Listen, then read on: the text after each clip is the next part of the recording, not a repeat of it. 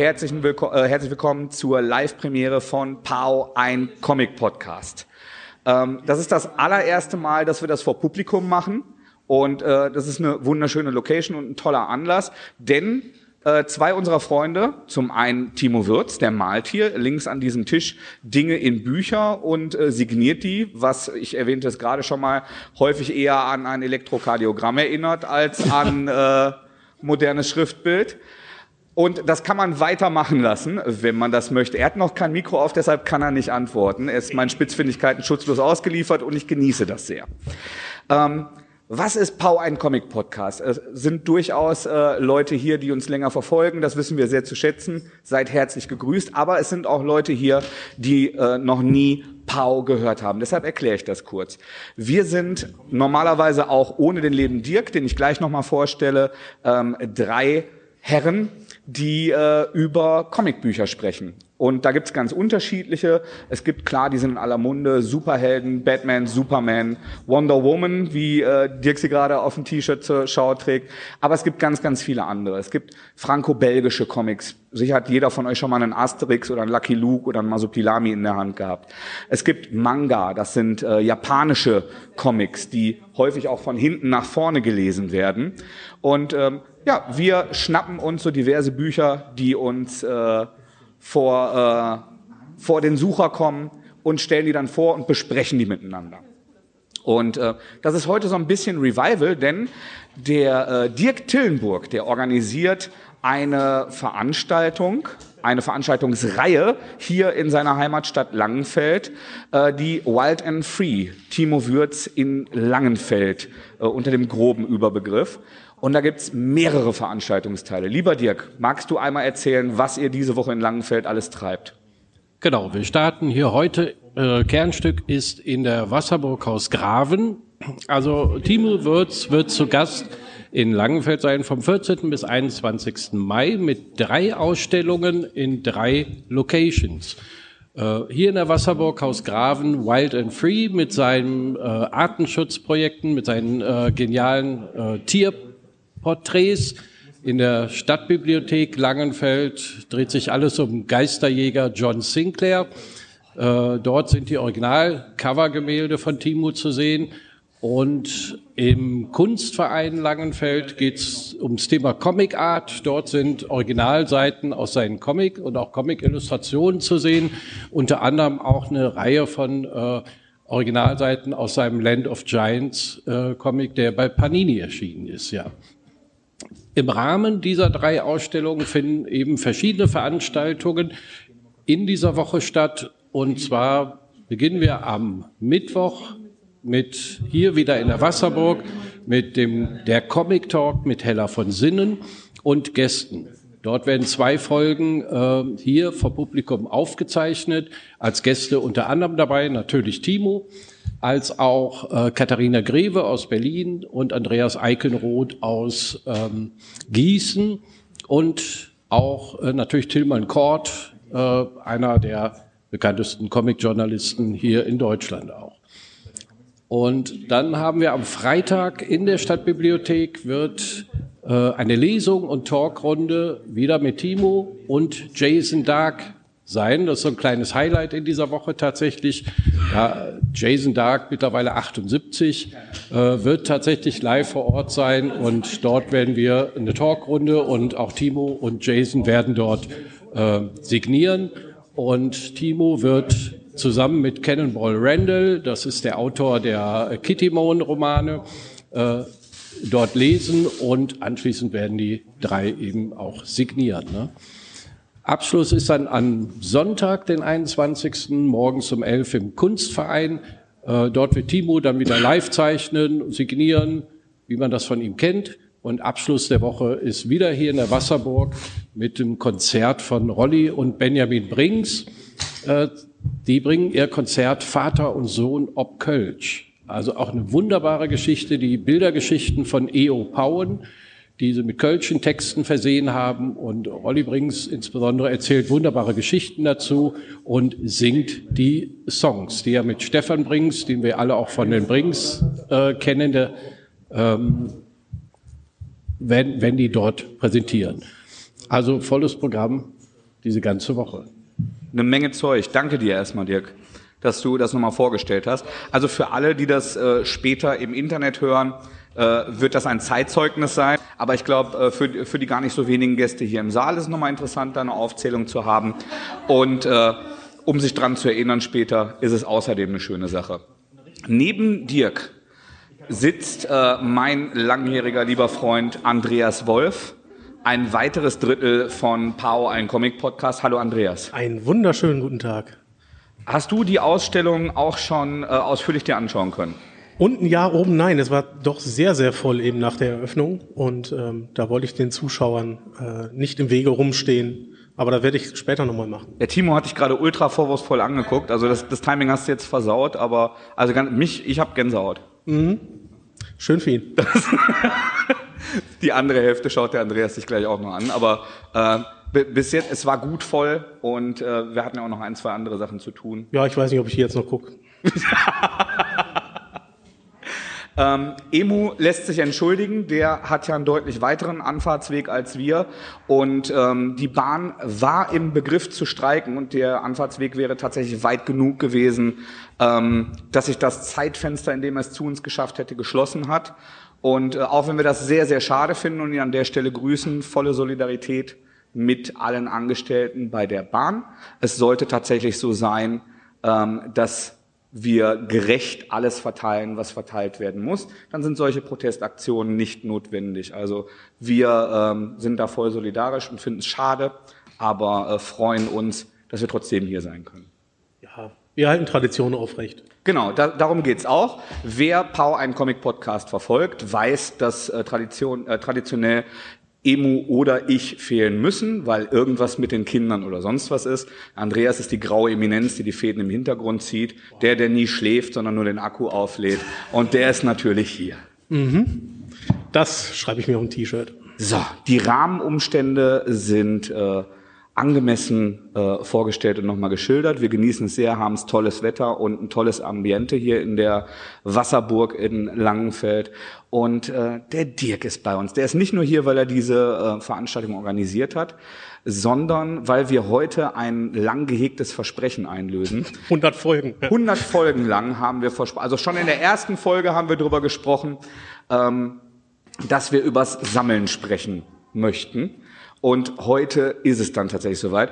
Äh, Fun Fact, wir haben Emu das erste Mal 2016 in Erlangen getroffen, als wir mit äh, diesem äh, herrlichen Chaoten da drüben, der gerade immer noch äh, Bilder äh, in Bücher malt, äh, in einer Bar saßen. Und dann haben wir mit dem Emu und seiner Frau lange gesprochen. Und da ist gleichzeitig die Idee für diesen Podcast geboren worden. Also schließen sich heute wundervoll viele Kreise, denn auf deiner Hochzeit, lieber Dirk, als du der Hiltrud vor gar nicht so äh, langer Zeit das Ja-Wort gegeben hast, haben wir auch schon mal äh, Timo live zeichnen sehen, haben das moderiert und haben mit euch gefeiert. Und heute führen diese Fäden wieder zusammen.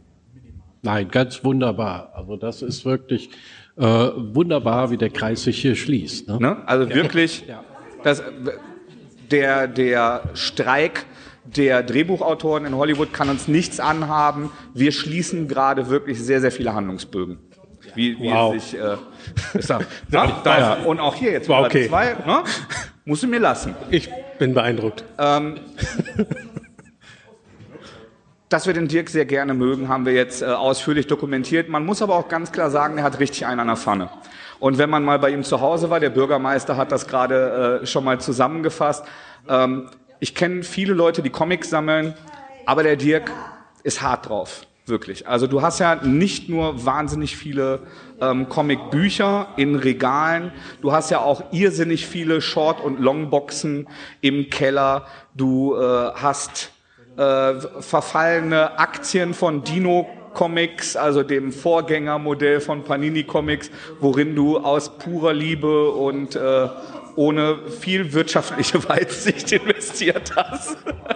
In der Tat. Und- Aber das ist eben ein Merkmal des äh, Sammlers natürlich, die Liebe zu Dino, die du ansprichst. Und natürlich will der Sammler an sich, also ich auf jeden Fall, dann tatsächlich auch alles, was der Verlag rausbringt, äh, irgendwann auch mein, meiner Sammlung hinzufügen können. Ne? Alles. Deshalb natürlich auch die Aktie von Dino Entertainment. Ne? Das, die, ähm, ja. Bist du dir im Klaren darüber, dass deine Sammlung ohne alle Aktien von Dino nicht vollständig gewesen wäre? Und hattest du es darauf abgezählt? Ja, äh, das Gespräch geht jetzt in eine Richtung, die mir gar nicht gefällt. ich, ich möchte ganz gerne zurückdrehen. Also du hast Short- und Longboxen im Keller. Ja. Da Unter anderem. Ja. hast du da keine Angst um deine Short- und Longboxen? Äh, nein, nein.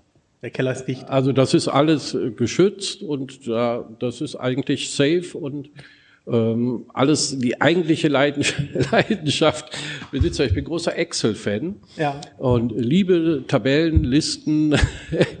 Das äh, wirklich ja meine Purity. äh, betrachte das als Meditation, äh, wenn ich ein Stück, ein Exponat, ein Buch, ein Heft tatsächlich der Sammlung hinzufügen kann. Das ist nicht das Erhebende, ist nicht das Gefühl, das Heft in die Box zu packen, Ja. sondern tatsächlich in die Liste einzufügen. Also Excel aufzumachen und Ja. einen neuen. ein- Du weißt, dass es eine Maximalanzahl in Excel gibt, die du. das weiß ich, weiß ich Ja. ehrlich gesagt nicht. Also es, die Excel Gib Bescheid, wenn du da bist. Ja. also die hat mittlerweile 16.000 Zeilen und Ah, da 36 ist noch- Spalten. Also ich denke, das sollte doch Platz sein. Ja, das schaffen sie noch so gerade. Ja. Andreas, hast du auch eine ähm, Tabelle eines beliebigen Tabellenkalkulationsprogramms von einem beliebigen Hersteller? Nein. Also du verwaltest deine Comicsammlung, du archivierst sie nicht. Ähm, nur teilweise. Ähm, ich habe Reihen, wo mir mh, Nummern fehlen und wonach ich explizit suche, die habe ich in einer Notiz auf meinem Handy, damit ich, wenn ich irgendwie in einem Comicladen stehe, äh, mich nicht frage, ob ich die 15 schon habe oder nicht. Also da steht dann genau drin, was ich gerade suche. äh, aber alles andere nein. Das, äh, die Sachen, die ich nicht gerade explizit suche, da weiß ich hoffentlich, was ich im Regal habe. Timo schüttelt gerade den Kopf. Er hat da kein Verständnis für, obwohl er der Mann ist, der ein versteinertes Raptorenei zu Hause hat. Und, und, und Bücher, die Geht das? Äh, Ich brüte immer noch. Ich, ich wusste nie, dass ich, ein, dass ich ein Dinosaurier-Ei haben wollte unbedingt. Das ist eins der Dinge, die ich besitze, die mich echt am glücklichsten machen. Und für die, die sich nicht auskennen damit, ähm, Fleischfresser, Dinosaurier-Eier sind sehr, sehr selten. Äh, irgendwie so Pflanzenfresser findet man öfters mal. Aber Vielleicht, weil sie ähm, die gegessen Raptoren haben. sind... Was? vielleicht, weil sie die gegessen haben, wenn die nicht Möglicherweise. Raptoren sind ziemlich selten ähm, und es ist vor allem ein vollständiges Ei. Das heißt, entweder es ist unbefruchtet oder da ist ein Dino drin. Ich kenne mehrere Ärzte und ich bin jetzt wir überlegen noch, welches die beste Art ist, um das darzustellen. Ob man es Röntgen oder einfach mal durchs MRT irgendwie durchschiebt. Ähm, ich brüte immer noch. Ähm, wenn ich erfolgreich bin, wird man es der Tagespresse entnehmen können. Mit, mit, mit anderen Worten, wenn der Timus das nächste Mal an der Hüfte hat oder irgendwas anderes, was ihn in die Röhre schickt, wird er fest diesen Stein umklammern und wird dem entsprechenden äh, Assistent äh, in, in der Radiologie sagen, das ist mein Glücksbringer, das muss dringend mit in die Röhre.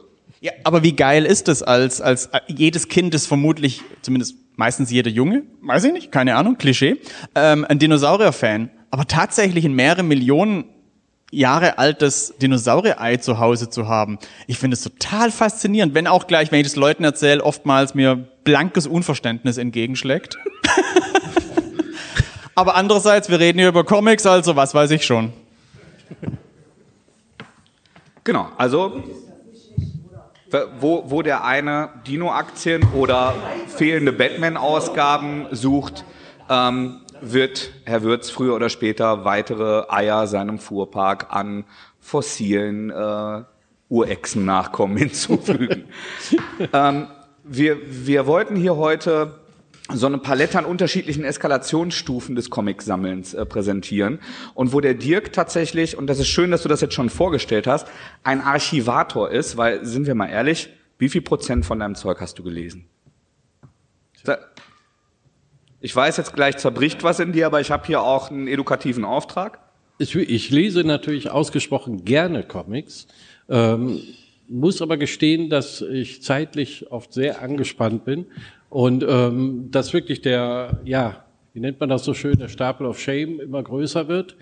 Und äh, tatsächlich, ähm, ich mache es immer daran fest, die, die noch original eingeschweißt sind, Aber auch als Sammler fällt es mir schwer, äh, wirklich das Zellophan um ein Buch einfach aufzureißen. Und deswegen kommt es auch vor, dass ich dann tatsächlich Ausgaben auch zweimal hole, um tatsächlich das eine Exemplar zu lesen zu können. Ne? Also, wie viel? Wie viel Prozent? Wie viel hast du schon gelesen? Ohne, Fünf? kommst du das ja nochmal nicht raus ohne eine Zahl? Was würdest du so selber schätzen? Ich würde mal sagen, dass ich ungefähr die Hälfte gelesen habe. Boah, das ist aber Das ist trotzdem schon, wir- also das ist trotzdem wirklich viel. Da bin ich weit ja hinterher. wirklich Du hast ja Zimmer voll. Ja, also es gibt natürlich, das ist unterschiedlich, es gibt äh, Reihen, Serien, die ich einfach wirklich liebe, also wo ich auch wirklich äh, mit den Charakteren vertraut bin. Ja. Nehmen wir Spirou und Fantasio, gerade neuer Band erschienen. Äh, wunderbar, also den genieße ich einfach, den klappe ich auf, da bin ich sofort im Thema drin, ich kenne die Charaktere. Ähm, umfangreiche, große neue Fantasy-Epen anzufangen, wo wirklich wieder eine Wo die 1136 kommt, ja? ja, Fülle an neuen Protagonisten und Elfenvölker existieren, äh, schaffe ich einfach nicht. Ne? Wo ich auch komplett aufgegeben habe, also ich äh, bin ja auch, ich liebe ja Star Wars, aber äh, wirklich seit äh, 25 Jahren wirklich die Sachen ja im Abo, aber ähm, ich komplett den Überblick verloren. Ne? Und äh, da, ich glaube, ich komme mich auch in diesem Leben nicht mehr, nicht mehr rein, glaube ich. Aber wenn du mal Bock hast, hast du ja alles. Im Prinzip, das, auch das, das ist übrigens ein wunderbares Gefühl. Ne? Diese, dieses Gefühl, wenn ich Zeit habe, wenn ich möchte, könnte ich es lesen. Ne? Also, Kann ich absolut nachvollziehen. Ähm, am Anfang habe ich auch versucht, nur zu kaufen, was ich lese. Aber es ist auch frustrierend, wenn du da sitzt und denkst, ich möchte lesen, aber ich möchte das gerade eigentlich nicht lesen. Ich möchte gerade gar keinen Krimi lesen, obwohl es der einzige Comic ist, den ich zu Hause habe. Mir ist jetzt eher nach was Lustigem ähm, Ja. und dann keine Auswahl zu haben. Das heißt, in einem gewissen Rahmen kann ich das nachvollziehen. Aber Ja. ich finde, aber 50 Prozent davon hast du gelesen? ja, aber äh, eine Antriebsfeder ist ja auch in der Motivation. Warum kaufe ich mir ein Buch? Warum besorge ich mir das? Äh, das hat nicht unbedingt mit dem Inhalt zu tun oder dass ich das gerne lesen möchte, sondern oft die Verbundenheit. Tatsächlich Timo ist gerade was zerbrochen. einfach.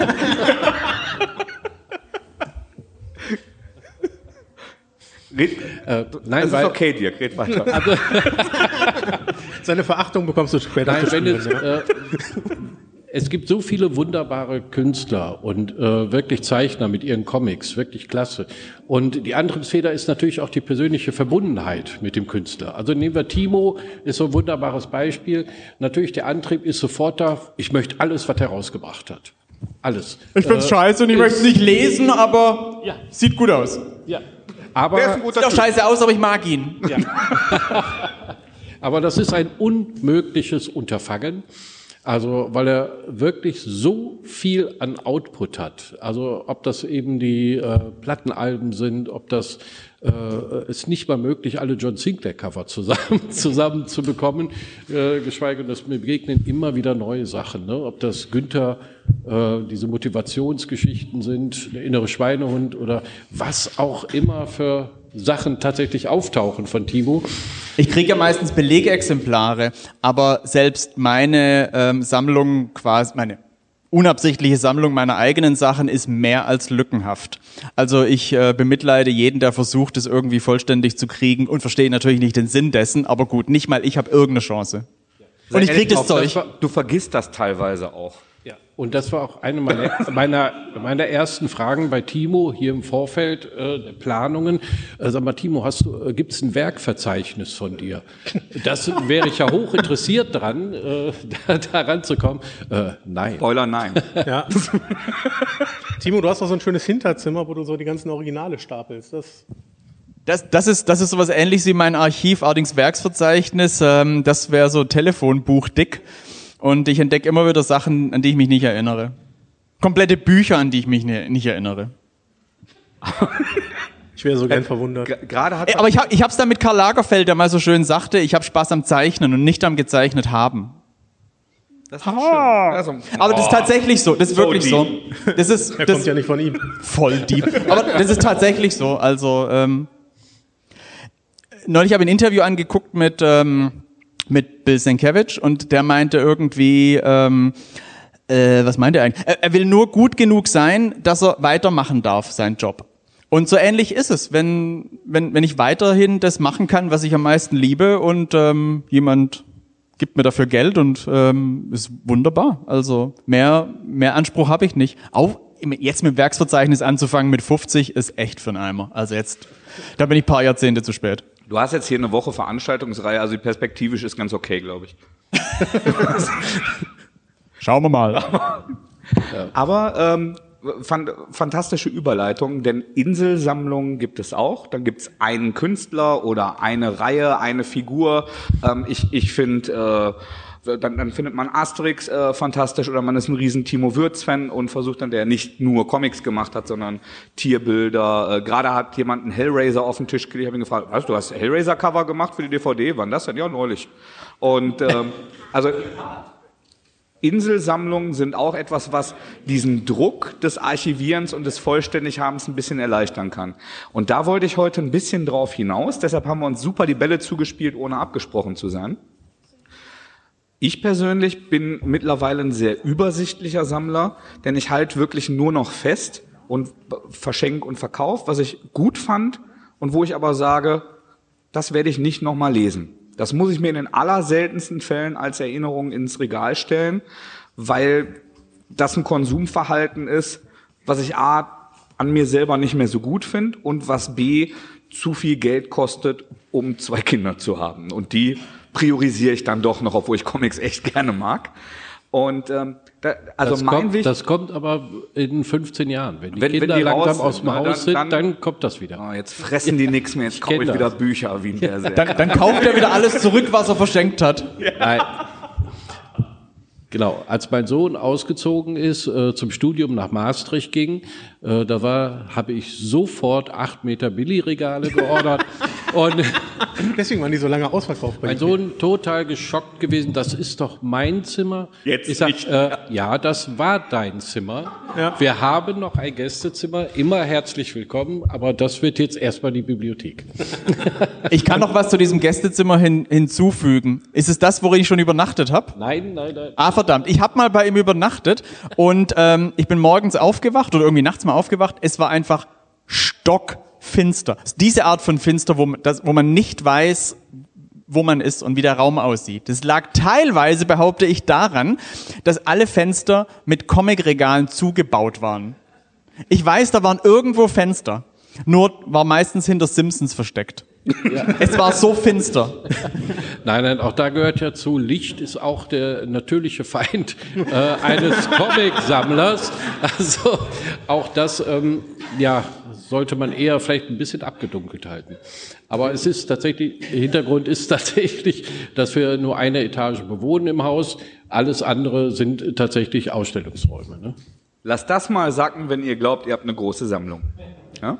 Das ist, aber ähm, ich, ich finde super, dass wir jetzt im Grunde schon aufgeschlüsselt haben. Hier sitzen drei verschiedene Sammlertypen, nämlich ich also ich, ich verstehe das sehr gut und ich habe früher auch verschiedene Sachen, unter anderem Comics, so gesammelt, dass ich gesagt habe, ähm, also meine Eltern hatten auch echt nicht so viel Geld. Das heißt häufig, wenn, wenn ich irgendwie was äh, haben wollte, was Geld gekostet hat, musste ich mich von was anderem wieder trennen. Und ich glaube, Sammeln ist häufig auch ein verfügbar machen, ein Archiv aufbauen, ein das, was du gerade sagtest, Andreas. Jetzt habe ich Lust auf was Lustiges, jetzt habe ich Lust auf was Spannendes, jetzt habe ich Lust, dass die Geschichte weitergeht. Und möglichst all diese Optionen verfügbar zu haben, ist eine Option des Sammels. Jetzt ist es bei uns so, dass wir in dem, äh, bei, bei Andreas und mir speziell, dass wir in diesem paradiesischen Zustand sind, dass wir ja seit vielen Jahren semi-professionell Comics rezensieren, besprechen und äh, das, das Ganze dann eben in, äh, in Artikelform oder in Podcastform präsentieren können. Und dabei kommt wahnsinnig viel Neues. Und es gibt zwar so Klassiker, die ich immer mal wieder. Also ich glaube, ich habe schon zigmal Preacher gelesen oder Lock and Key oder es gibt so ein paar Serien, die haben es mir echt angetan. Aber es gibt auch Sachen, die lese ich und denke mir, boah, das ist echt gut, das ist echt super, das macht wirklich Spaß, aber jetzt auch gut. Bevor ich das jetzt nochmal lese, werde ich wahrscheinlich nochmal Lock and Key lesen oder die, die Ogre Con äh, Kingdoms von Hubert. Das sind dann so Sachen, die ich abwäge und wo ich dann sage, Mensch, lieber Freund, der, der du dich dafür interessierst, hier nimm dieses Buch mit. Ich brauche das nicht mehr. Ich habe äh, begrenzten, äh, begrenzte Regalfläche. Meine Frau hat begrenzte Geduld.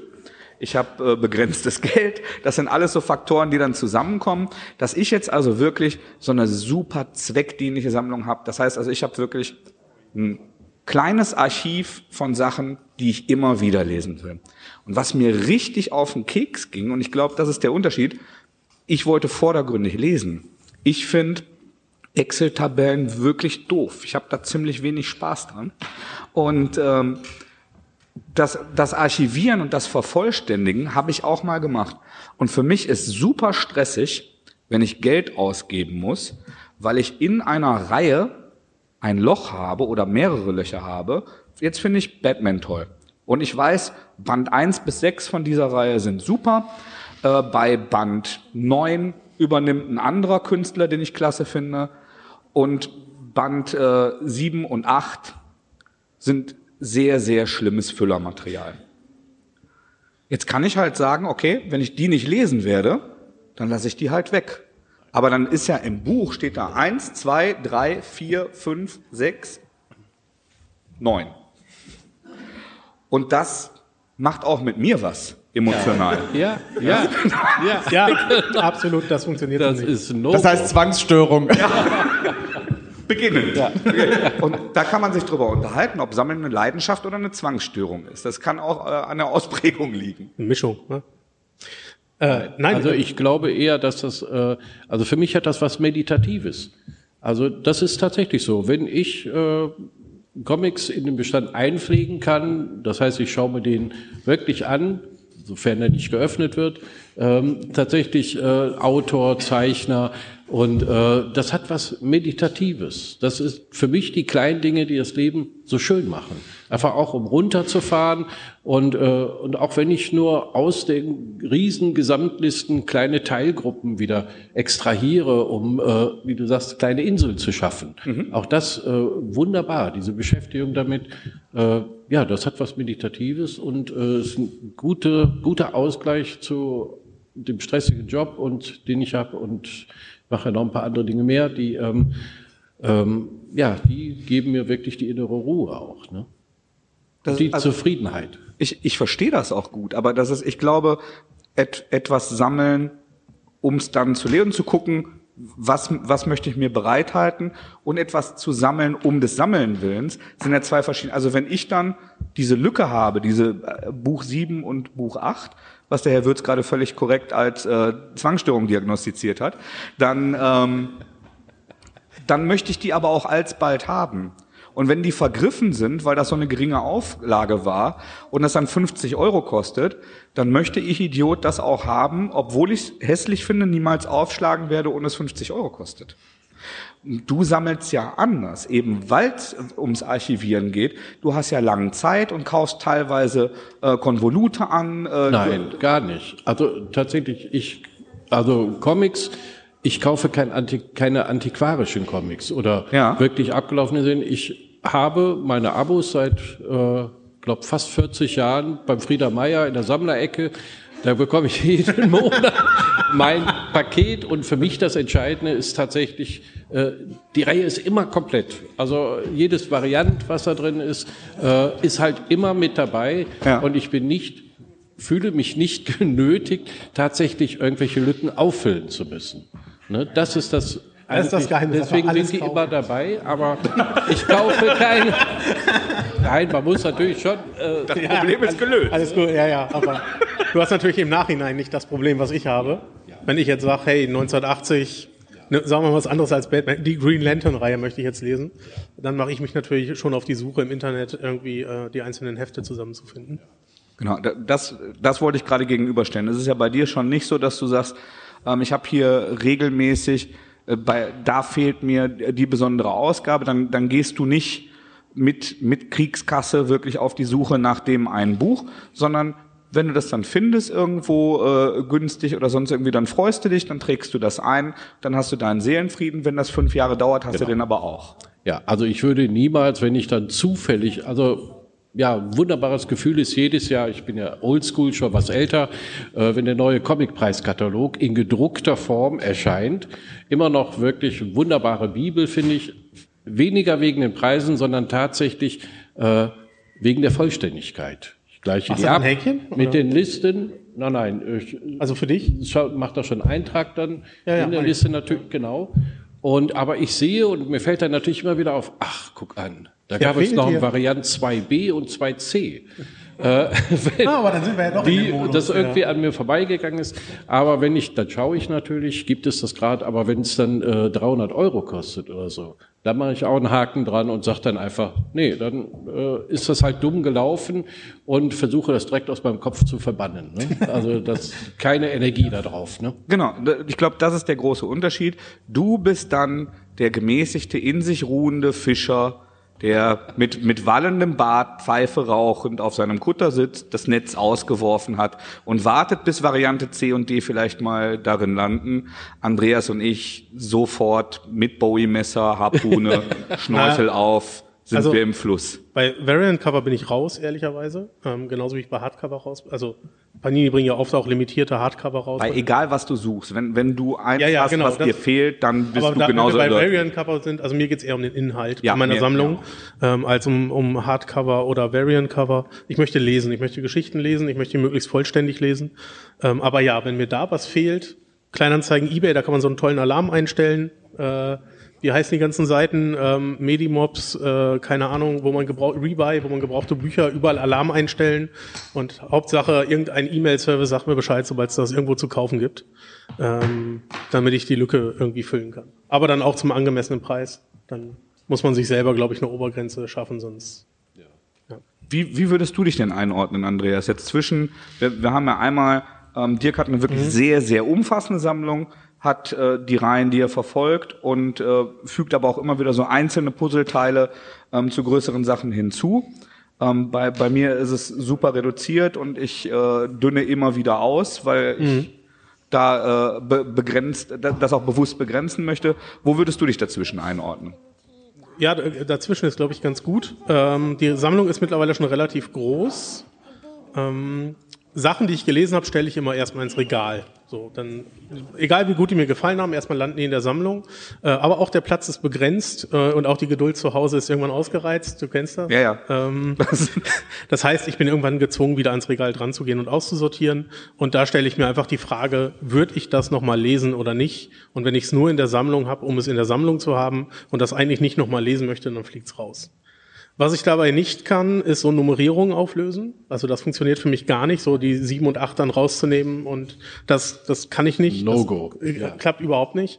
Das ist genauso, wie ich Old Man Logan, glaube ich, in vier verschiedenen Varianten zu Hause habe, weil es ja. in vier verschiedenen Sammlreihen halt gekommen ist. So, und selbst wenn es die letzte Nummer wäre, ich wüsste, es gibt den Band 10 und das ist der Abschluss der Reihe und dann muss ich das auch haben.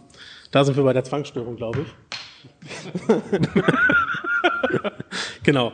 Ähm, ich habe vor kurzem eine, eine Dr. Würz nickt gütig. ja, Ich verurteile niemanden. Nee, kannst du auch nicht. ähm, ich habe vor, vor kurzem eine Comicsammlung von 3000 Comics übernommen. Ähm, und da bin ich zum Beispiel bemüht, weil, ähm, weil ich die so haben durfte, die nicht auseinanderzureißen zum Beispiel. Da ist so eine, so eine moralische Grenze für mir, die wird mir übergeben. Das ist auch viel Kram bei, den ich noch lesen möchte. Ich lese gerade die ultimativen X-Men 1 bis 50. Ich bin jetzt bei 48, bald habe ich es geschafft. Ähm, und da ist schon cool, da ganze Reihen zu haben. Und das ist auch mein Bestreben. Also wenn ich so eine Reihe habe, will ich alles dazu haben. Ähm, und habe die Hefte tatsächlich auch eingetütet und mit so einer mit so einer Pappe damit rein und so. Da habe ich mir dann schon Mühe gegeben. Aber da, das ist ja auch nochmal äh, was anderes, das ist eine besondere sentimentale Verbindung mit dieser Sammlung oder einem bestimmten Buch. Ähm, Aber das, das ist sehr schön, was du sagst. Also ich habe auch mal eine äh, Comicsammlung geerbt, äh, weil er ein Freund, der verstorben ist. Und äh, die ist tatsächlich auch so wirklich erhalten geblieben, habe ich es auch genau so deklariert, auch Sammlung und dann den Namen, Ja. äh, die einfach natürlich Die bleiben. never äh, auseinandergerissen werden. Ne? Ja. Genau, also so besondere sentimentale Verbindungen, entweder zu Teilen von einer Sammlung oder zu einzelnen Stücken. Ähm, das ist für mich auch nochmal was ganz anderes. Bei mir ist äh, ein, ein Stück, was ich besonders gern mag. Ich habe, ähm, beziehungsweise Andreas und ich haben gemeinsam in Erlangen auf dem Comicsalon Jeff Lemire äh, interviewen dürfen. Ist ja jemand, der ähm, gerade einer der gefragtesten Autoren ist, der viele tolle Reihen gemacht hat. Sweet Tooth ist jetzt auf Netflix eine neue Staffel rausgekommen mit diesem ähm, Tier-Mensch-Mischwesen. Der hat viele schöne Sachen gemacht und ähm, der hat viele so autobiografische Sachen, Familiengeschichten, auch teilweise aus ähm, zerrütteten äh, Familien oder so ähm, Vater-Sohn-Verhältnis und so weiter. Und der hat ein Buch gemacht, das der Unterwasserschweißer heißt. Das habe ich zum Signieren mitgenommen. Und ähm, das hat er halt für, ähm, für meinen Sohn quasi signiert. Und das habe ich dann äh, im Krankenhaus, als, äh, als mein Sohn geboren wurde, ähm, lag der auf meinem Bauch und habe ich das gelesen. Nee, gar nicht weiter. Zwei, das war vorher, ne? Das war vor, wir haben den, genau, wir haben den vorher äh, signiert bekommen. Das war. Nee. Hilf mir das einzuordnen. Ich habe auf jeden Fall Zwei, dieses Buch gelesen mit meinem. 2018 waren wir in Erlangen im Mai. Dann habe ich es nicht im Krankenhaus gelesen, sondern kam wieder und habe es dann. Das oder, kann sein. Oder, oder zweite Sohn. Ich habe eine, ihr seht, eine emotionale Erinnerung ist keine faktische. Und äh, ich, ich erinnere mich auf jeden Fall, wie ich mit einem äh, neuen Menschen auf dem Bauch liegend dieses Buch, diese sehr rührselige Geschichte von Vater und Sohn gelesen habe, ähm, die, die eine entsprechende persönliche Signatur für uns drin hatte. Und das ist natürlich dann ein, ein besonderes Stück und wo auch gar keine so große Rolle spielt, ob das so ein Evergreen ist, den ich 500 Mal lese. Es ist was ganz Besonderes. Dirk, wie wichtig ist ja eigentlich Format bei so Comics? Das Format äh, ganz wichtig. Also ähm, ja, ich liebe äh, den Splitter Verlag. Also keiner macht wirklich so wunderschöne, wirklich in bester Qualität Bücher, aber wo auch natürlich äh, das Format exakt immer identisch ist und nicht nur das, sondern auch bei einer Reihe, die äh, über 30 Bände mittlerweile hat, dass tatsächlich auch darauf geachtet wird, dass der Rücken der Druck wirklich immer in exakt gleicher Höhe ist. Also äh, Respekt, wunderbar wie Horst Gotter, der äh, ja die Produktion bei Splitter leitet, auch wie wunderbar die das umsetzen und da ist Verlass drauf bei anderen Verlagen also tatsächlich das Format zu ändern, die Bedruckung zu ändern. Es ist das grauslich. Das sind die Bände, die äh, tatsächlich aussortiert werden und dann in so eine Longbox wandern, weil ich die im Regal nicht sehen kann einfach. Ne? Das ist ertrage ich nicht. Das heißt also, wenn du eine Drittauflage hast, die ein anderes Verlagssymbol hat auf dem Buchrücken, dann tauschst du das auch aus und lässt es nicht da stehen, ne? Wenn von einem anderen Verlag ist, nein. Also wenn das aber vom gleichen Verlag kommt, es gibt ja Rick Master zum Beispiel, ja wirklich einer meiner Lieblingsreihen seit ewigen Zeiten. Mein Sohn heißt ja auch Rick. Ja. Ähm, und, äh, Emotionale äh, Verbindung zu dieser Reihe. Da, ne? Aber auch natürlich, auch da ist in der zweiten Auflage beim Splitter Verlag das Cover geändert worden. Und äh, kann ich nicht anders, dann muss ich natürlich auch dieses Cover. Du glaubst äh, gar nicht, wie viel wie viel Superhelden-Comics ich schon nochmal gekauft habe, weil sich das Rückenbild geändert hat. Und bei der 1 und 2 waren noch die alten. Und dann hast du da so eine Reihe stehen und mal ist die 1 ganz unten und in der nächsten haben sie es dann in der Mitte gedruckt. Ja. Nein, ganz, ganz schrecklich. Ich glaube, also, die machen auch nur ja. Geld damit. Also das, die kennen uns und die hören das jetzt hier und denken sich, oh, da machen wir jetzt zum nächsten Mal öfter. Die ersten zwei drucken wir noch schön und dann. Ja. Aber ist das ein gutes Geschäft? Also fühlt ihr euch, weil ich war ja irgendwann leid. Ich habe ja irgendwann gesagt, so da habe ich jetzt keinen Bock mehr drauf und dann diese diese ewigen Neuveröffentlichungen meine ich mit, ich reduziere das. Oder kommt ihr auch irgendwann an den Punkt oder zieht die Nummer bei euch jetzt noch jahrzehntelang weiter? Nein, äh, an dem Punkt auch. Also es gibt tatsächlich, ich liebe, äh, wie gesagt, Splitter.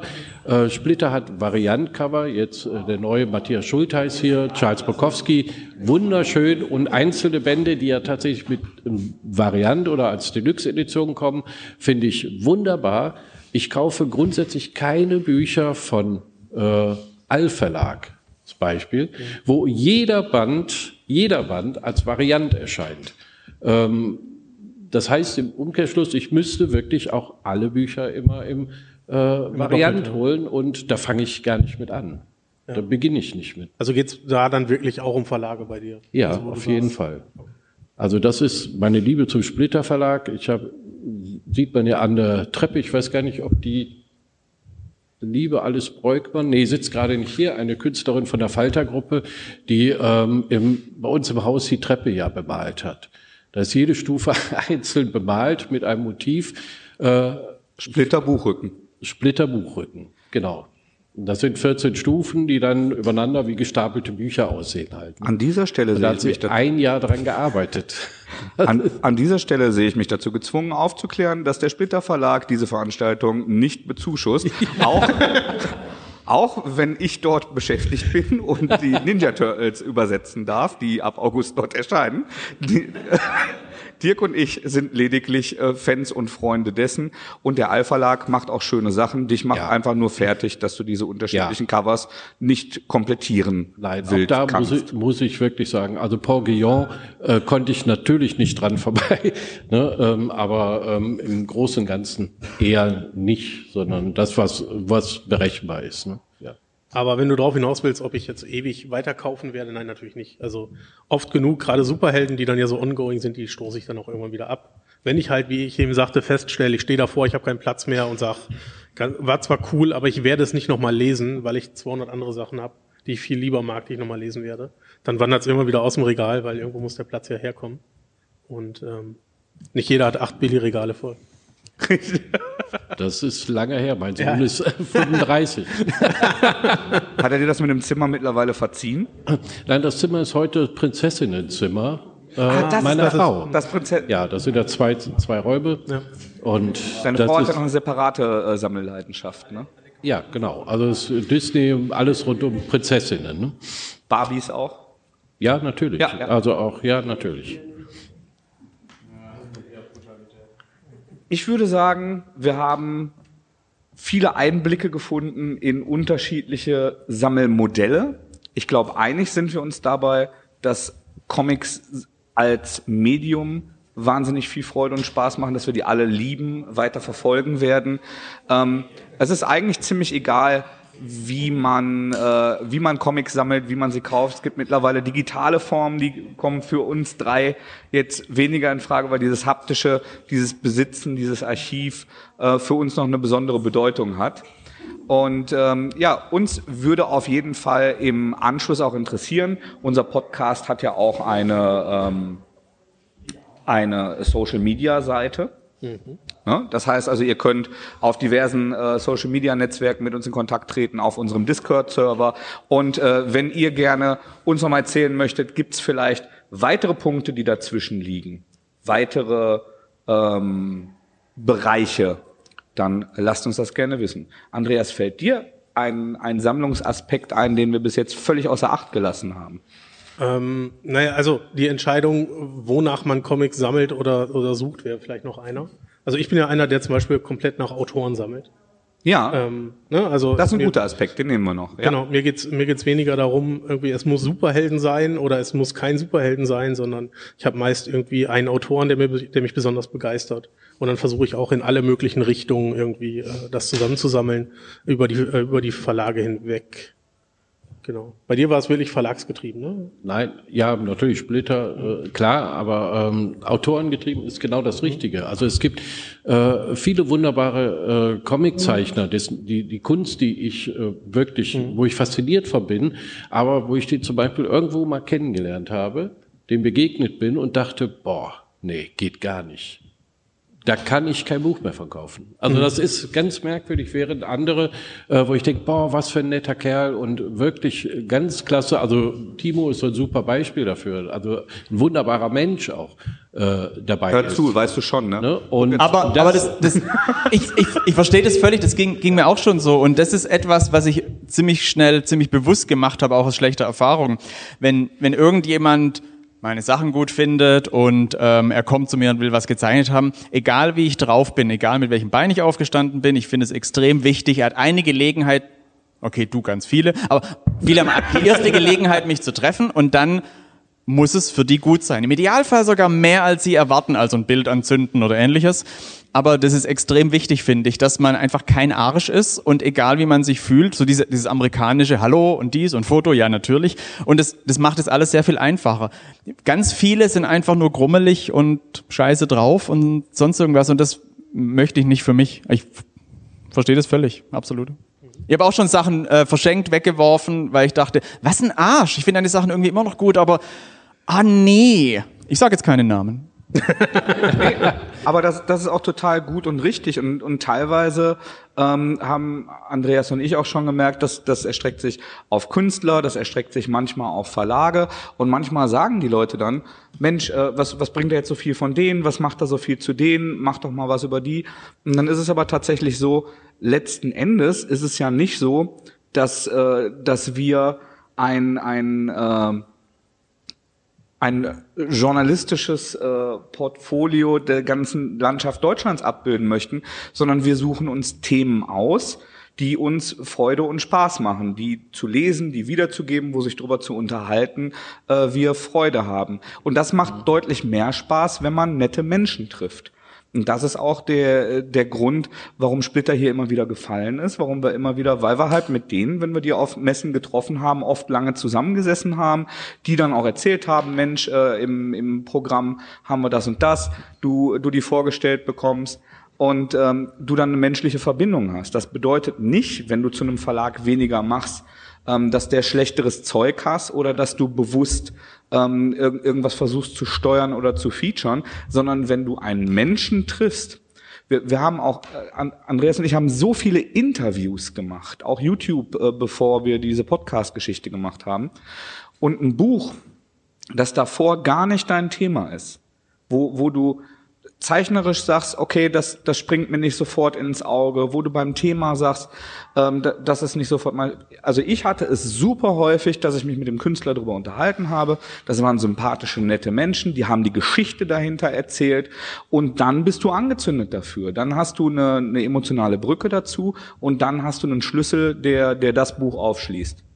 Du erzähltest mir mal von einem Künstler, den ich natürlich jetzt auch nicht nenne, von den du ganz toll fandest. Dann hattest du ein Interview oder ein Gespräch mit ihm und meintest, ähm, der hat sich aktiv angestrengt, seine Sachen schlecht zu finden. Und das fand ich von dir sehr, sehr prägend. Ja. Äh, ich weiß, ja, ich erinnere mich an das Gespräch dazu. Genau. Also das, das ist, also so, so ein Understatement, so ein ja, das kann ich besser und das, also diese Sachen, die ich da gemacht habe, also sowas gibt's auch. Und ähm, man muss sich nicht selber über einen grünen Klee äh, loben oder wer weiß wie inszenieren, aber wenn ich eine menschliche Verbindung habe, dann, dann habe ich auch eine andere Verbindung zur Kunst. Total. Ja, absolut.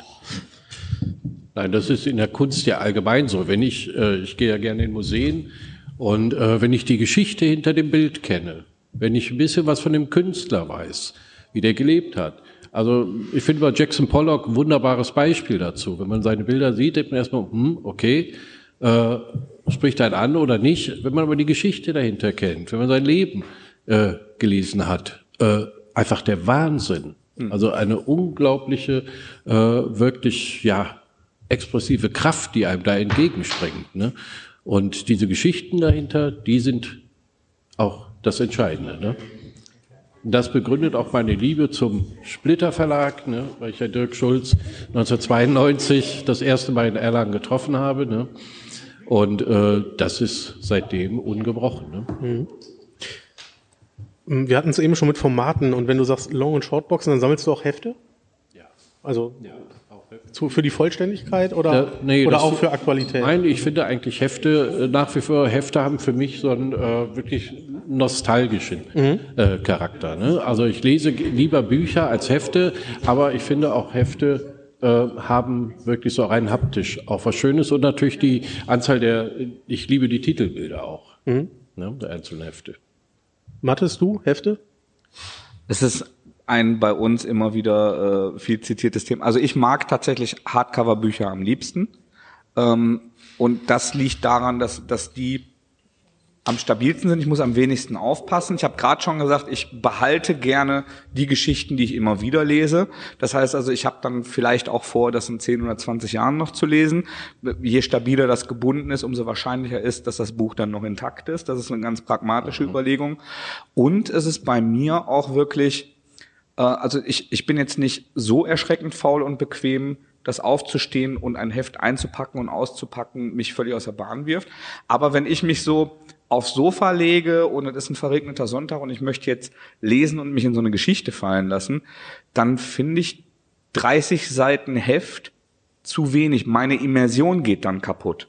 Ich lese die Geschichte, ich lese dieses und dann ist das zu Ende und dann bin ich ja erstmal wieder in der Realität. Hoch ist die Sonne noch aufgegangen. Dann muss ich dieses Heft wieder vorsichtig eintüten. Dann muss ich gucken, dass ich den scheiß Tesafilm nicht an das Heft bekomme, damit es nicht kaputt reißt, damit es nicht komplett entwertet ist. Den, den Cardboard-Rücken irgendwie noch da reinfummeln und äh, dann tue ich das weg und dann beginne ich das Ritual von vorne. Und eigentlich bin ich dann aus der Geschichte wieder völlig entkoppelt und muss da erst wieder reinfinden. Deshalb ist für mich so ein Sammelband, kann dann auch Paperback sein im Zweifel, wenn es den halt nicht in hart gebunden gibt. Das ist so eine persönliche Präferenz einfach, wo ich die Geschichte weiterlesen kann, da drin bleibe und dann zumindest das Kapitel beendet wird, finde ich schöner. Kann ich nachvollziehen. Ich habe es ja auch lange abgelehnt. Ähm, diese Comicsammlung, die ich übernommen habe, da waren halt irgendwie 1500 Hefte dabei. Dann war ich, dann war ich drin. Mittlerweile habe ich tatsächlich auch ähm, laufende Abos, was Hefte angeht. Was aber nicht daran liegt, dass ich Hefte so gerne mag, sondern Aktualität. Also das war einfach, äh, als die X-Men neu, neu gestartet haben, da wollte ich es dann auch wirklich sofort lesen und wollte nicht irgendwie ein Jahr warten, bis der Paper, bis das Paperback kommt, gesammelt. Ähm, aber ich stoße dann noch Hefte wieder ab, wenn ich das Paperback habe. Weil eigentlich geht's mir wie dir. Ich lese das am liebsten am Stück, auch Hefte, die stapeln sich halt. Ja, dann liegen da wieder sieben X-Men-Hefte und dann fange ich halt an zu lesen.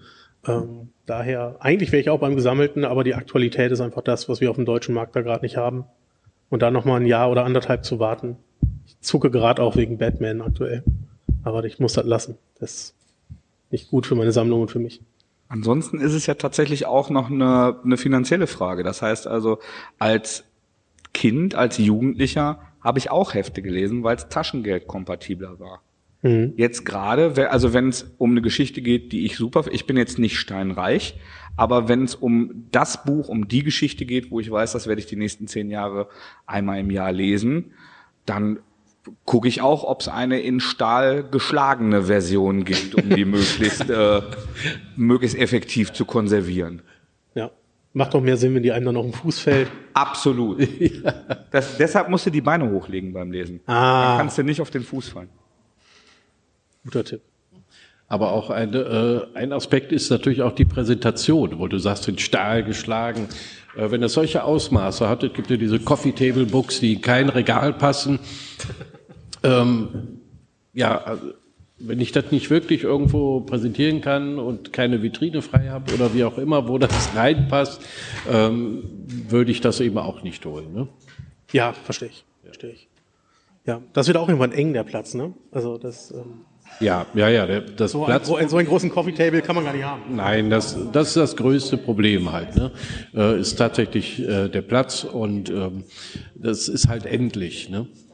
Sehr. Ah, guckst du dich nach weiteren nahegelegenen Immobilien schon um? Nein. Nein, auch da käme mir direkt der Gedanke, was mache ich? Äh, kaufe ich mir nicht lieber Comics dafür, ne? Aber vielleicht wäre auch nur so ein Anbau. Anstatt eine Immobilie. Äh, nein, das ist natürlich äh, kein Thema, ne? Aber äh, trotzdem, das verleidet einem das natürlich so ein bisschen, wenn man äh, das alles nicht mehr so wirklich äh, präsentieren kann. Und das ist ja das, was die Freude auch ausmacht. Ne? Also wenn ich abends äh, ja, nach oben zum Schlafen gehe, ich wandere immer erst an den Regalen vorbei, an den Wänden, ziehe mal ein Buch raus oder wie auch immer, schaue da drauf, freue mich. Äh, das ist die Erfüllung dann. Das, ne? das mache ich tatsächlich auch. Also so dran vorbeigehen, ja. so mal über die Buchrücken ja, genau. fühlen. Genau sehen, oh, du bist noch eingeschweißt, ich ja. habe ich noch nicht gelesen, ein, eins rausziehen, nochmal, oh, das sah wirklich, eigentlich du bleibst noch eingeschweißt, ich lese erst dich. Weißt du? Das, ja, ja, also diese Momente kenne ich durchaus auch. Ja, das hat einen Sinn, ist ein sinnliches Erlebnis. Ne? Zeremoniell auch. Also das, das klingt jetzt nach Spaß, ich meine das aber ganz ernst. Ja. Die das schönsten Abende sind doch die, wo man dann 20 Minuten vom Comic-Regal verbracht hat und dann denkt, ja, jetzt ist es auch zu spät, jetzt kann ich auch schlafen gehen. Ja. Lesen wird nichts mehr. Das ist das Nichts bei Netflix finden des ja. äh, haptischen Sammlers. Absolut, absolut. Ja. Gut. Ich wollte Timo fragen, ob er noch irgendwas beitragen möchte zum Sammeln. Ich habe die letzten paar Minuten überhaupt nicht zugehört. Das ist gut. Das qualifiziert dich nur noch mehr. Und zeichnet dich aus. Ja, ich weiß. Ähm, ich, ich bin ein schlechter Sammler, glaube ich. Also du Fr hast ja früher, einen Bücherstapel, ne? Früher konnte ich das mal, vor allem aber mit, mit Platten. Also ich glaube, naja, so keine Ahnung, frühes Teenageralter oder so.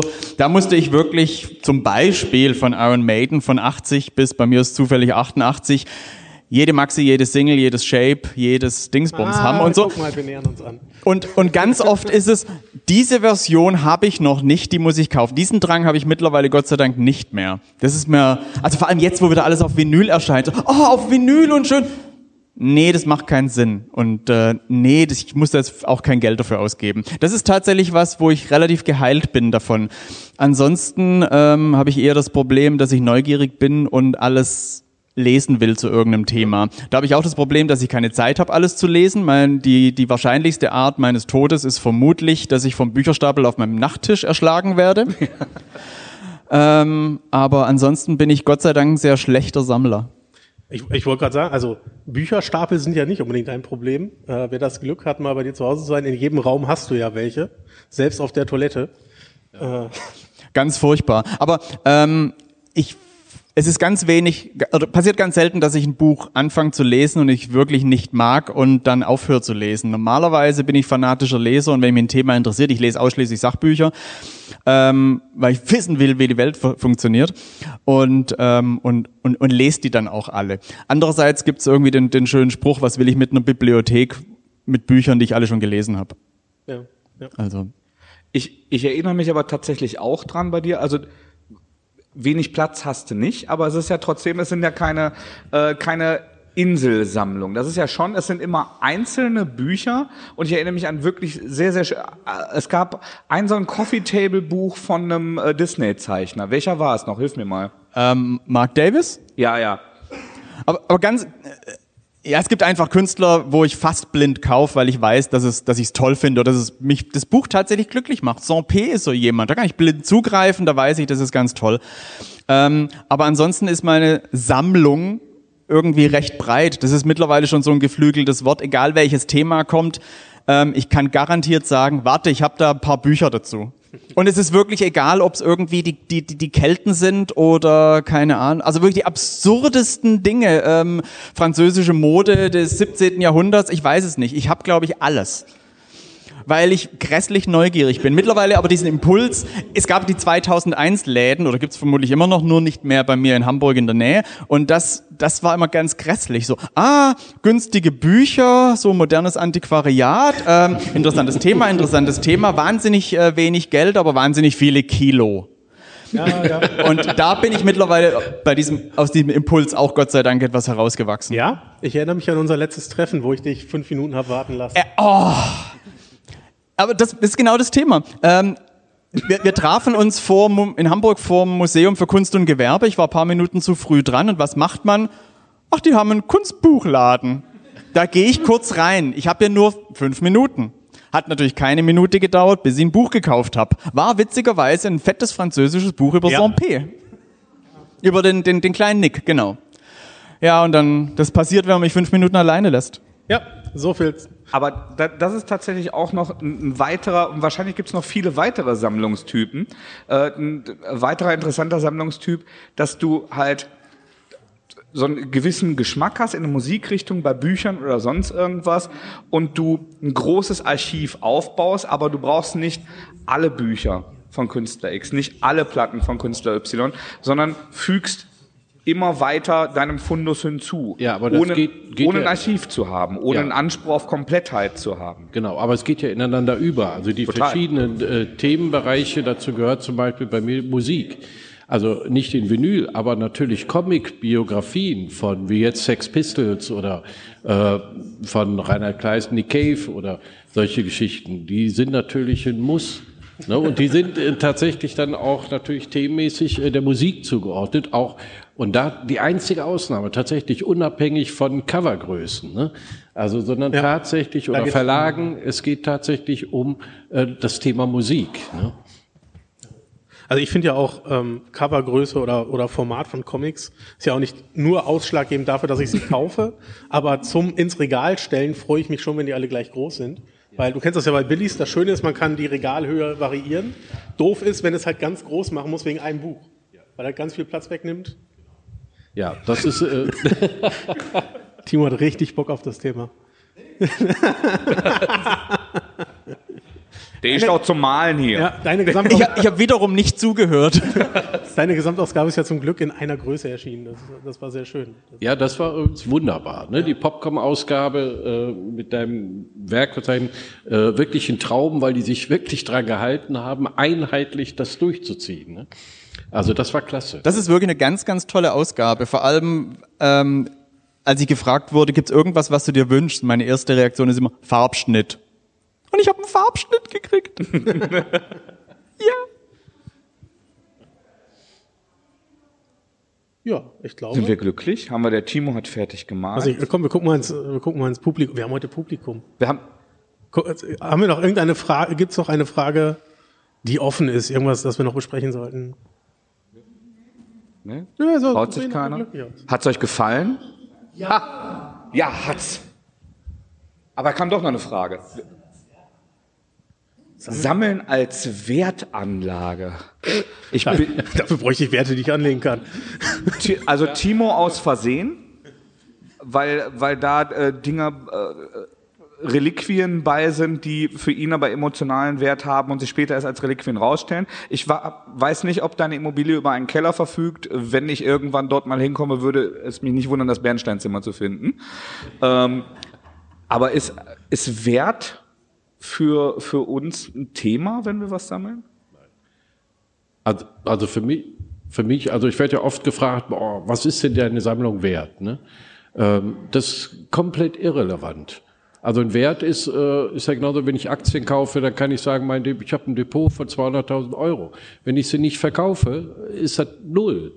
Es ist kein reeller Wert. Und eine Comicsammlung als äh, als Wertanlage zu kaufen, ich glaube, da ist man sehr schlecht beraten. Ne? Also ich Ich, ähm, ich, ich glaube nicht, ehrlich gesagt, weil im Idealfall heißt es doch, sammelt man oder ähm, investiert man in Dinge, mit denen man sich auskennt oder die einem was bedeuten. Also wenn man jetzt, ähm, äh, was weiß ich, irgendeine bes besondere Epoche aus der, aus der Kunstgeschichte mag, dann mag man das und man kauft davon, aber man kann ja durchaus auch ein Auge drauf haben, wer irgendwie von den Künstlern relevant ist oder wie sie es eventuell entwickeln könnte, weil auf den Gebieten kennt man sich halt am besten aus. Ich wünschte mir auch, ich hätte noch ein paar Originale mehr gekauft früher oder überhaupt Originale. Ich produziere selber genug Papier, aber ähm, ich glaube mit Comic-Originalen zum Beispiel oder auch bestimmten Sammlerstücken oder limitierten Sachen, da gibt's glaube ich schon einiges, wenn man sich eh auskennt, dass man mit der Wertsteigerung im Hinterkopf ähm, kaufen kann.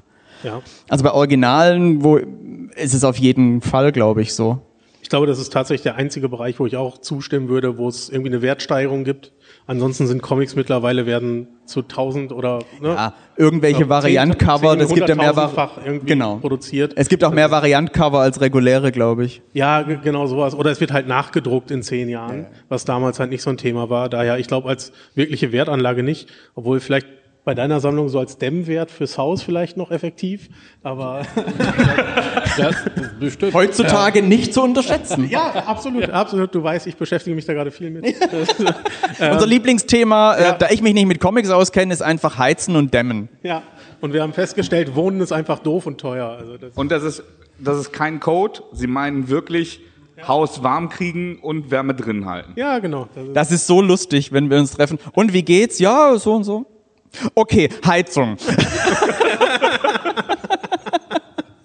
ja. Mit der Pointe, Heizen und Wohnen sind schlechte Ideen. ja, es ist einfach nicht gut. Aber nee, ich glaube, sonst einzelne Hefte kaufen, um zu glauben, dass die irgendwann wirklich im Wert steigen und dann auch noch in einem Verhältnis, dass sich das auf die Zeit gelohnt hat. Ich Aus weiß, der Zeit sind wir raus. sorry, ich, ich weiß immerhin noch, meine, ähm, meine Oma väterlicherseits, ähm, das war natürlich immer Schund, irgendwelche Mickey Maus Hefte, die mein Vater als Kind irgendwie hatte und seine Sammlung hat sie irgendwann weggeschmissen. Und ähm, sie war durchaus dem Geld zugetan. Und irgendwann habe ich ihr dann mal gesagt, was so das, die, die, die Sammlung und die ersten Mickey Maus Hefte, die mein Vater wohl besaß, laut seinen Aussagen, so, äh, also sie war kurz vor ihrem ersten Herzinfarkt. also sowas rächt sich dann auch wieder. Das finde ich sehr schön. Wir haben tatsächlich neulich im, im Discord auch äh, drüber äh, gesprochen und ich glaube tatsächlich derjenige, der, der mir das gesagt hat, für die Kinder, ist, ist heute auch mit im Publikum. Äh, liebe Grüße an den Björn. Ähm, der hat, der, da haben wir auch drüber gesprochen, inwiefern ähm, vererbe ich das denn später mal. Und ich glaube, ich glaube tatsächlich, also ich habe es jetzt leider oft genug mitgekriegt irgendwie, dass ähm, Sammlungen von äh, von wirklich leidenschaftlichen Sammlern, die auch gepflegt sind, irgendwie aufgelöst werden und dass da irgendwann ist das irdische Sein zu Ende. Und äh, ich glaube tatsächlich, ich würde es denen gar nicht krumm nehmen, dass meine Söhne sich dann äh, drei, vier emotional relevante Stücke rauspicken, irgendwie die die Sachen, die mit Turtles, Super Mario oder anderen Sachen, äh, wo wo wir all in sind, zu tun haben. Und der Rest, da das hauen die auf Amazon Kleinanzeigen oder was auch immer bis dahin dann äh, der, der heiße Shit ist. Ähm, und dann kommt jemand mit einem Trecker vorbei. Dann sagen die dem, wir haben den Alten geliebt, aber die Scheiße muss weg, das will keiner tragen. und äh, guck, wenn, wenn da jetzt irgendwas bei ist, was viel Wert hat, sei so nett, tu hier was in den Beutel und ansonsten guck nur, dass das wegkommt. Also ich fürchte, das ist tatsächlich äh, bei, bei vielen Sammlungen äh, dann der letzte Weg. Auch wenn ich dich Ja, nicht, also man- ich will dich nicht traurig machen, aber Nein, nein, also ist mir, mir ist es eigentlich egal. Also ich habe nicht den Anspruch, dass das für die Ewigkeit bewahrt sein muss. Sehr gut. Ich habe me- meinem Sohn die, äh, die Telefonnummer und Mailadresse von Frieda Meier gegeben, habe gesagt, wenn was passiert, mail, äh, ruft den an, der kommt mit dem LKW und holt es ab. Ne? Also ich bin da ganz pragmatisch. Wenn ich nicht mehr da bin, ähm, ich habe nicht kann nicht erwarten, dass meine Kinder da irgendeiner äh, Spaß und Freude daran hat. Ne? Das ist eine ganz persönliche Geschichte. Und äh, wenn ich nicht mehr bin, dann ist das so. Aber es ist natürlich schön, wenn sich das entsprechend entwickelt. Das kann natürlich auch passieren, wenn diese Leidenschaft sich kommt. Ja. Ich glaube, der Ansatz, wer das freiwillig raustragen will, das ganze Zeug kannst du auch haben, ist gut. Ja, ich bin damit umgezogen. Ich trage das da nicht nochmal raus, ganz ehrlich. Das, das ist tatsächlich sowas, was, was mich auch, naja, aktuell beschäftigt, stimmt jetzt nicht ganz. Ich bin ja noch sehr, sehr jung. Aber nichtsdestotrotz ähm, habe ich ja keine Kinder. Und ähm, ich habe einfach einen Haufen Scheiß, der sich in so einem Leben ansammelt. Weniger jetzt Comics, aber auch das Ei? Dinosaurierei, ähm, Antiquitäten, ähm, Gemälde und, und ganz komische Sachen. Ich habe eine riesige Sammlung, zu der ich irgendwie kam, ähm, von, ähm, von Originalen aus Animationsfilmen. Ähm, also wirklich 60, 70 Stück und zwar aus mehrfach preisgekrönten Filmen und sowas. Die habe ich einfach gekriegt. Und ähnliche Sachen. Es, äh, es gibt ähm, einen einen, einen, einen Kurzfilm, einen Animationskurzfilm, der 27 Grand Prix gewonnen hat und es gibt ähm, auf ähm, 16 Millimeter, weiß ich gerade gar nicht auswendig, ähm, drei Exemplare. Und eins davon habe ich, eins ist in einem Museum. Also ich kam dazu. Und, und das sind so Dinge, ähm, die bestimmt einen Wert haben, von mir aus auch sogar einen musealen in Einzelfällen. Ähm, aber wem soll ich sowas irgendwann ähm, vermachen? Und andererseits, genau wie du sagst, wer soll den Scheiß irgendwie ausmisten? Wer soll dann auch wissen, was was bedeutet? Also meine Familie ist, sorry, relativ kulturlos diesbezüglich.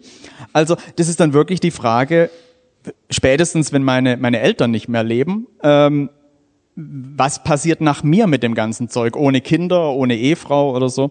Ähm, ohne nahe Verwandten, die ernsthaft was damit anzufangen wissen. Ich finde es schon interessant, diese, diese Fragestellung. Also ähm, ein bisschen beschäftigt mich das. Wohin mit dem ganzen Scheiß? Brauchst doch einen Katalog. Hä? Brauchst doch einen Katalog. Vielleicht Nicht muss ich wirklich äh, ein paar Sachen äh, so oder hinten so Kleber aufmachen, so Vorsicht wertvoll. Bringst du Bares für Rares oder sowas? Ich weiß es nicht. Ähm, also mir geht es auch gar nicht darum, dass irgendwas, ähm, ich weiß nicht, ähm, meine Sammlung, äh, am besten nicht, ich, ich gebe alles irgendjemandem oder irgendeinem Museum, die sollen sich nicht auseinandersetzen. Man soll es sortieren. Aber das ist tatsächlich sowas, weil es an sich ähm, auch kulturelle Werte sind. In Einzelfällen natürlich. Und Und wir hatten vorhin schon mal ein Gespräch, da ist in abgewandelter Form gefallen, dass Preis und Wert zwei sehr verschiedene Dinge sind, die, die an einem. Und ähm, ich würde sagen, in Summe ist das ein schönes äh, Schlusswort. Stimme ich zu. Ja? Ich glaube, übers Sammeln kann man noch viele weitere Stunden sprechen. Was wir ein bisschen schuldig geblieben sind, sind Aufbewahrungsformen äh, äh, wie wie verschiedene ähm, Boxen und äh, Folien und halt, aber ich glaube, das hätte hier auch ein bisschen den Rahmen gesprengt. Ich glaube, diese etwas äh, philosophischere, offenere Ansatz, der war dem gemischten Publikum sehr zuträglich. Und Die andere machen wir in 100 Episoden dann. in 100 Episoden später werden wir dann vielleicht gesponsert von Amazon Kleinanzeigen, äh, werden, wir dann äh, mit Emu zusammen, weil äh, also das hätte er uns auch nicht verziehen, wenn wir jetzt über äh, verschiedene ähm, Aufbewahrungsformen und Normen gesprochen hätten. Ich habe die Plastiktüten gekauft, die der mir gesagt hat. Also Ja. bin ich ganz ehrlich. Ich habe ihn gefragt, welche soll ich kaufen, welche Boards brauche ich, die und die, und dann habe ich das bestellt. Und da kannst du mal sehen, was ihr für einen am Hammer habt, dass ihr euch überhaupt drüber unterhaltet, welche Tüte, statt einfach irgendwelche Tüten zu kaufen, wo 100 Stück 5 Euro gekostet haben. Ich freue mich auch immer. Ich hoffe, das hat Ihnen Freude gemacht. Äh, Pau, ein Comic-Podcast, gibt es auf allen einschlägigen äh, Plattformen. Und äh, ich hoffe, dass möglichst viele von uns noch möglichst viel von dieser Veranstaltungsreihe äh, wahrnehmen können. Rund um den großartigen Timo Würz, für den ich gerne einen Applaus hätte.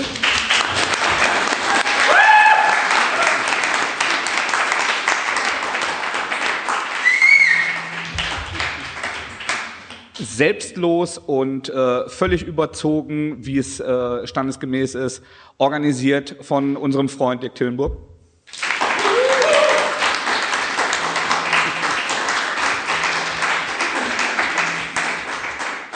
Wir sind äh, Andreas Wolf und Mathis Penker-Tennig. Heute nicht bei uns war Emo Brauer, den wir ganz lieb grüßen. Pau, ein Comic-Podcast. Äh, diese Folge demnächst auch in unserem Portfolio. Einen schönen Abend.